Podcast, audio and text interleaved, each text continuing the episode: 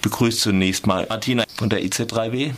Keine Freiheit im Paradies. Tourismus und Migration heißt der Titel. Tourismus und Migration sind eigentlich so erstmal zwei, ab, abgesehen davon, dass man den Ort verändert, in beiden Fällen doch zwei sehr unterschiedliche Sachen. Also Migration in den beiden Formen der erzwungenen Migration als Flucht wie auch der freiwilligen Migration hat doch ein bisschen was anderes als wie Tourismus. Wie seid ihr dazu gekommen, das zu verbinden? Ja, vielleicht gerade noch ganz kurz zum Titel. Da steht das Wort Migration, aber tatsächlich geht es auch ganz wesentlich um Flucht. Wir haben einfach nicht alle drei Wörter in die kleine Spalte unserer mhm. Überschrift bekommen. Wie kommen wir dazu? Weil ja gerade diese beiden gesellschaftlich ganz stark prägenden Phänomene erstmal als zwei völlig verschiedene Sachen wahrgenommen werden. Wieso bringen wir das zusammen? Es hat eine Reihe von Gründen. Bleiben wir mal erst bei Migration. Äh, es ist durchaus so, dass Tourismus aufgrund von Vertreibung, von Hotelbau und so weiter oder von Preissteigerungen in touristischen Hochburgen auch Migration bewirkt, dass Menschen abwandern, weil sie aufgrund einer touristischen Infrastruktur praktisch keine Lebensgrundlage mehr haben. Da gibt es eine ganze Reihe von Beispielen. Gambia an der Küste sind viele vertrieben worden. Ja, man könnte jetzt viele Länder aufzählen. Umgekehrt ist es tatsächlich aber so, dass Tourismus als einer der weltweit wirklich stärksten Wirtschaftssektoren sehr viele Migrantinnen anstellt. Also sehr viele finden darin einen Job. Meistens sind das eben nicht die gut oder besser bezahlten mhm. Jobs als Reiseleiterin oder so im Frontstage-Bereich an der Rezeption mit einer guten Ausbildung, sondern eben eher im Backstage-Bereich. Das heißt Leute, die in Küchen spülen, die die Wäscherei machen, die ganzen Zulieferbetriebe. Und das sind eben zum größten Teil wirklich sehr prekäre Jobs, die sind nicht gewerkschaftlich organisiert, die Leute. Äh, es sind saisonale Jobs, die werden sehr schlecht bezahlt oder auch sehr willkürlich bezahlt. Das heißt, es gibt viele so Überschneidungspunkte auch von diesem mhm. touristischen Geschehen und dem migrantischen Geschehen.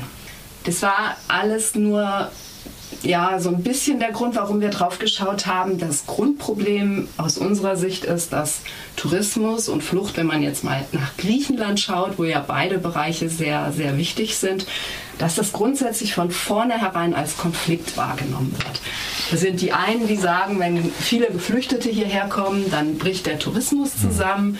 Und dann sind die anderen, die sagen, Tourist go home, Refugees welcome.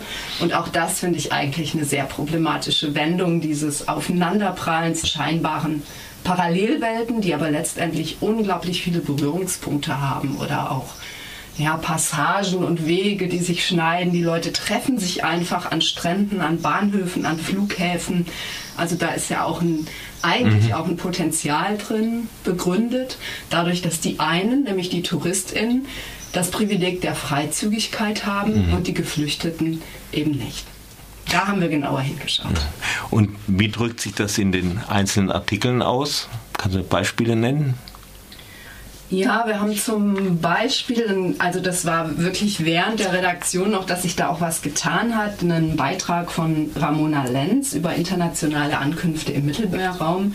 Sie schaut insbesondere auf den alten Flughafen Elinikou in Athen, der ja schon lange geschlossen ist, war mhm. mal groß Thema bei den Olympischen Spielen und der lange, lange Zeit von Geflüchteten aus Syrien, aus der Türkei, aus Afghanistan vor allen Dingen eine große afghanische Community als Unter Unterkunft oder als Aufenthaltsort eingerichtet wurde mit Gebetsräumen, mit Suppenküchen, mit psychosozialer Betreuung und so weiter. Während wir den Artikel schon gesetzt haben, ist Eliniko geräumt worden. Und ja, sie beschreibt halt äh, so ein bisschen, wie touristische Infrastruktur auch von Geflüchteten genutzt wird, ähm, mhm. verlassene touristische Infrastruktur. Es gibt aber natürlich auch Beispiele von Hotels, die leer stehen aufgrund des in Griechenland zusammengebrochenen Tourismus was jetzt nicht nur mit dem Thema Sommer 2015 und sogenannte Krise, Migrations- und Flüchtlingskrise zu tun hat, sondern auch mit anderen wirtschaftlichen Faktoren. Ja, Hotelinfrastruktur, die dann genutzt wird von Freiwilligen, von solidarischen AktivistInnen, aber auch von der NGO-Szene, um Geflüchtete zu versorgen. Also auch da äh, kommt diese touristische Infrastruktur mhm. wieder zusammen mit dem Thema Flucht oder Flucht und Migration, erzwungene Migration. Ja gut, und da gab es nun diese, die gesagt haben, äh, gerade bei Griechenland war das sehr heftig, äh, die Griechen brauchen den Tourismus und die Touristen kann man nicht mit Geflüchteten zusammen an einem Ort in irgendeiner Weise vernünftig handeln. Also haben wir einen Konflikt. Und die einen meinten, naja, die Griechen brauchen halt einen wirtschaftlichen, ein wirtschaftlich florierendes Geschäft. Deswegen haben die Geflüchteten eigentlich an den touristischen Orten bitteschön nichts zu suchen und dadurch sind halt unglaublich viele Kontrollmechanismen mit einer großen Härte gefahren worden.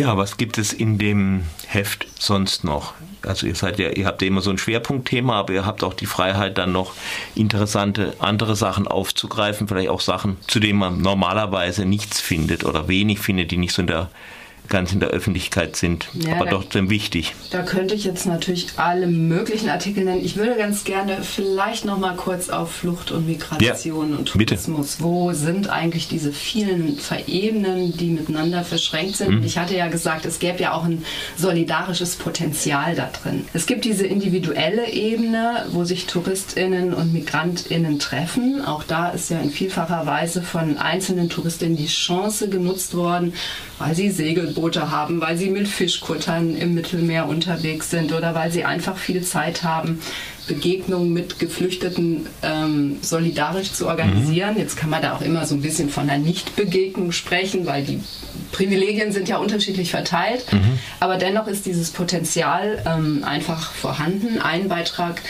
handelt speziell von Calais, schaut auch so ein bisschen kritisch auf diese Form des Voluntarism, also Voluntary Work und Tourismus, inwieweit Geflüchtete da vielleicht auch auf Klischees von paternalistischen Verhaltensweisen, Helferinnen-Syndrom und so weiter reinfallen und trotzdem hat halt diese größere Bewegung von Geflüchteten, das schreibt äh, Fabian Frenzel, der sich sehr intensiv mit äh, diesen verschiedenen Camp-Situationen beschäftigt hat, hat auch eine gewisse politische Sprengkraft. Einfach dadurch, dass äh, auf einer staatlichen Ebene dieses komplette Auseinanderdividieren, hier haben wir Tourismus, dort haben wir Geflüchtete und die dürfen bitteschön nicht miteinander in Berührung kommen. Allein dadurch ist halt diese, diese Freiwilligenarbeit etwas, was einfach auch Anwohnerinnen viel gezeigt hat, wer sind diese Leute, warum sind die hier, was kann man tun, wo kann man sich solidarisch betätigen. Genau, auf der ökonomischen Ebene knallt es natürlich auch aneinander, weil, wie ich schon erwähnt hatte, zum Thema Griechenland Tourismus als Quelle für Devisen gesehen wird. Tatsächlich war es gerade auf der Insel Lesbos zum Beispiel oder auch Kos so, dass die vielen NGOs und Hilfsorganisationen, die dort vor Ort gearbeitet haben, die touristische Infrastruktur eher genutzt haben, Hotels mhm. auch dafür bezahlt haben, Wege, Infrastruktur, Wasserversorgung jeglicher Art. Also insofern hat die touristische Infrastruktur sogar Geld damit gemacht, teilweise mehr Geld wie mit dem Tourismus vorneweg. Mhm. Also da gibt's Weil die NGOs auch eher das ganze Jahr da sind und nicht nur in den Sommerferien. Das ist mit Sicherheit auch ein Grund und weil sie natürlich irgendwie auch äh, Geld, also gut Geld dafür zahlen, wohingegen ja beim Tourismus es oft so ist, weil überall alle Inseln miteinander in Konkurrenz stehen wegen Sonne, See und Sand gibt es halt überall, ähm, mhm. ja, halt die Preise zu dampfen. Genau, und dann haben wir halt natürlich die politische Ebene. Da kann man jetzt ganz hoch bei der EU ansetzen. Äh, das ist vielleicht ein bisschen utopisch, da zu denken, dass man ja auch tourismuspolitische Ideen und flüchtlingspolitische Ideen utopisch miteinander verknüpfen könnte im Sinne von da kann auch was Gutes bei rauskommen. Auf einer kommunalen Ebene wäre das zum Beispiel, ähm, dass man einfach schaut, es gibt ganz andere Erfordernisse an die Infrastruktur, also nicht nur saubere Strände zu schaffen mit blaue Flagge als so eine Auszeichnung für einen schönen touristischen Ort, sondern vielleicht Strände, die einfach grundsätzlich auch eine gute Infrastruktur für anlandende, nackte Existenzen und was brauchen die mhm. eigentlich haben. Also sowas wäre ja alles möglich. Das ist halt komplett eine Frage der politischen Willensbildung. Auch die ganze Boulevardpresse und die Blättchen, die es ähm, für TouristInnen an Urlaubsorten gibt, auch die könnte man ja entsprechend medial aufarbeiten, um. Ja, aber ich habe ähm, da, ich hab da, also irgendwie kommt mir so ein bisschen vor, also im, im, im griechischen Hotel, da, da treten jetzt halt die traditionelle Bauern auf und machen irgendwelchen griechischen Tanz und so und stattdessen, jetzt wird dann so ein bisschen fast schon Fluchtfolklore, kommt mir das vor. Ja, das ist eben, das ist auf keinen Fall so. Mhm. Aber gerade auf den griechischen Inseln, die relativ nah an der Türkei liegen, sind ja viele, viele Menschen mhm. auch mit über Generationen hinweg Fluchtgeschichten. Also die Bevölkerung dort, die ist teilweise wirklich sehr, sehr, sehr offen für die Frage von, was ist eigentlich nötig im Sinne einer, mhm. einer humanen und solidarischen Haltung gegenüber Menschen, die halt aufgrund von Krieg, aufgrund von whatever auf der Flucht sind.